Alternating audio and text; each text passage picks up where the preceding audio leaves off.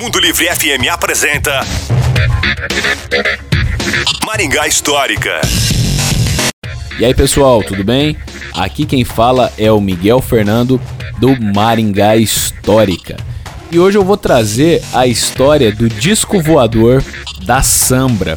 E é uma contribuição com o pesquisador e amigo Marco Antônio Deprá. Diz a matéria: Não se assustem, porque não se trata de um disco voador. O gigante de alumínio que veio modificar a paisagem da cidade é um silo da Sambra, destinado a armazenar sementes de algodão e soja.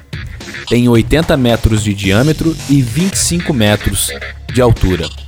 Esta foi a legenda de uma imagem publicada na primeira página da Folha do Norte do Paraná, em 14 de junho de 1967. Essa foto mostra o primeiro dos dois silos construídos pela Sociedade Algodoeira do Nordeste Brasileiro SA, a Sambra, aqui em Maringá. Essa empresa foi fundada em 1 de março de 1962. Você quer ver essa foto e quer saber mais sobre outras histórias? Então, nos procure nas redes sociais. Maringá Histórica. A história em tudo que vemos.